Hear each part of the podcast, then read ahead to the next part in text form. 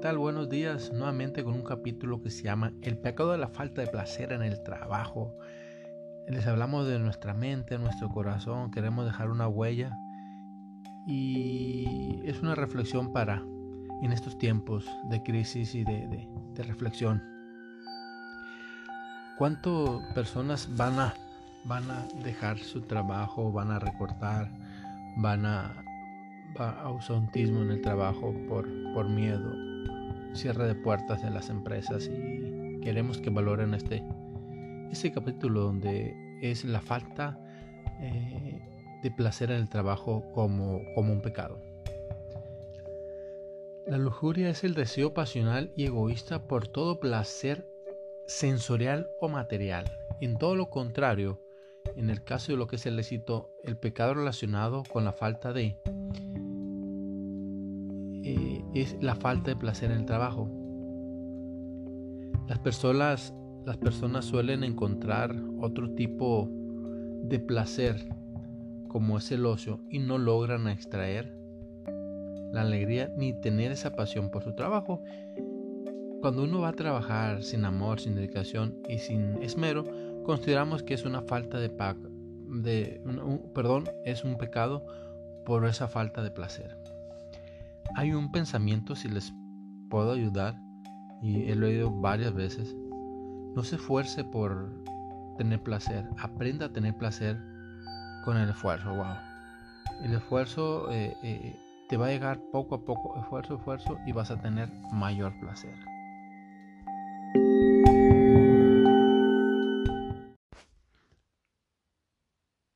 Seguimos. Desafortunadamente hay muchas personas que no les gusta trabajar. Algunas cumplen su horario y realizan solamente de forma obligatoria su actividad.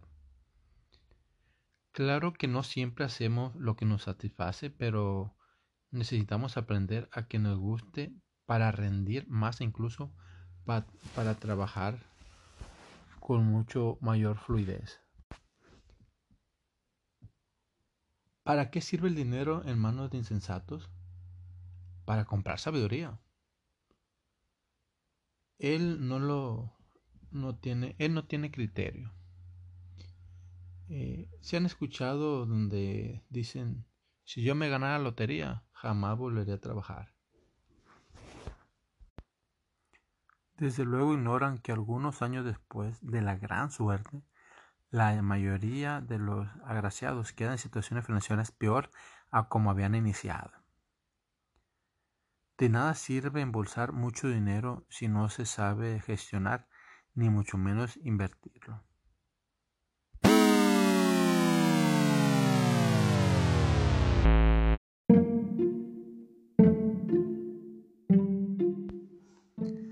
Existen estudios sostenidos que la falta de administración financiera o la mala, mala administración del dinero son la principal causa de historial financiero malogrado.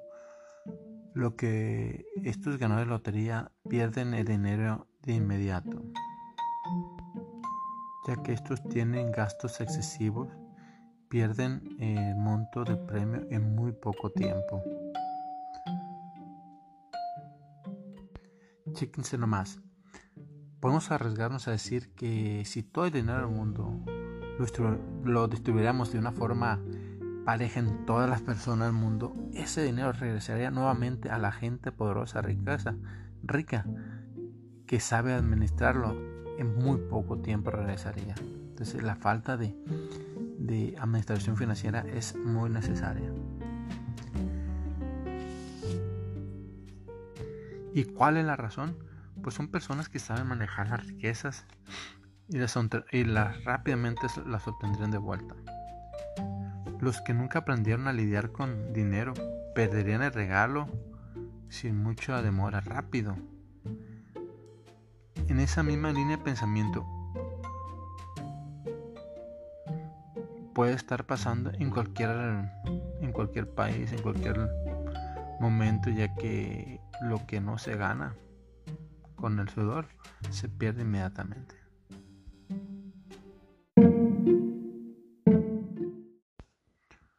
Pesar de ello, hay quienes mm, se resisten de toda manera trabajar duro, tomar un libro para estudiar, asistir a conferencias, pláticas, congresos.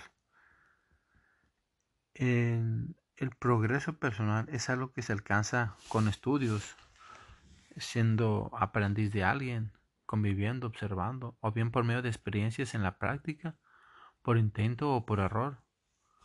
Realmente no hay otro camino.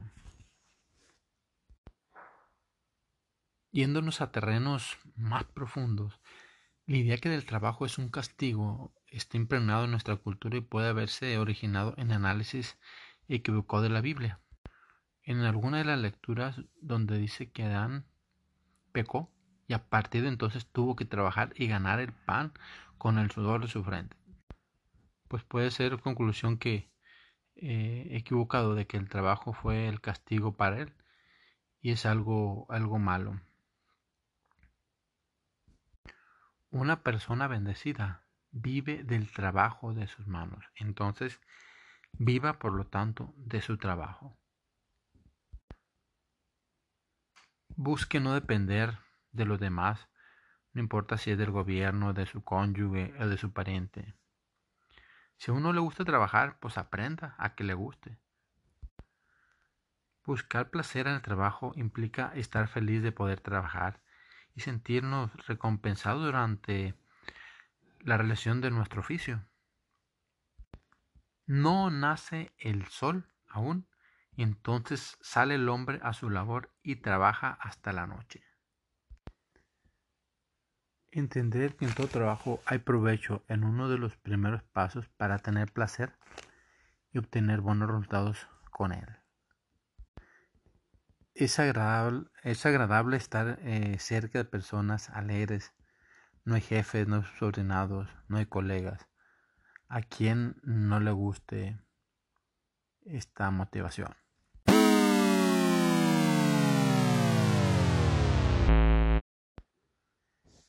Quiero darles tres antídotos contra el pecado de la falta de placer en el trabajo. Tres antídotos. Checa bien. Tres antídotos. Uno, Piense en el valor de su trabajo para sentirse más estimulado.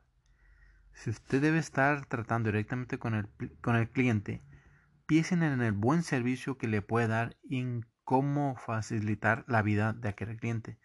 Si trabaja en industria, imagínate, imagínate la satisfacción del consumidor con que usted lo puede estar ayudando. 2. Todo trabajo trae algún provecho y algún aprendizaje tarde o temprano las oportunidades van a, van a, van a, a surgir. Y número tres, cuanto mejor trabaje, mayor serán sus posibilidades de crecimiento. Creces personalmente, laboralmente, te transformas cuando hacen las cosas eh, correctamente.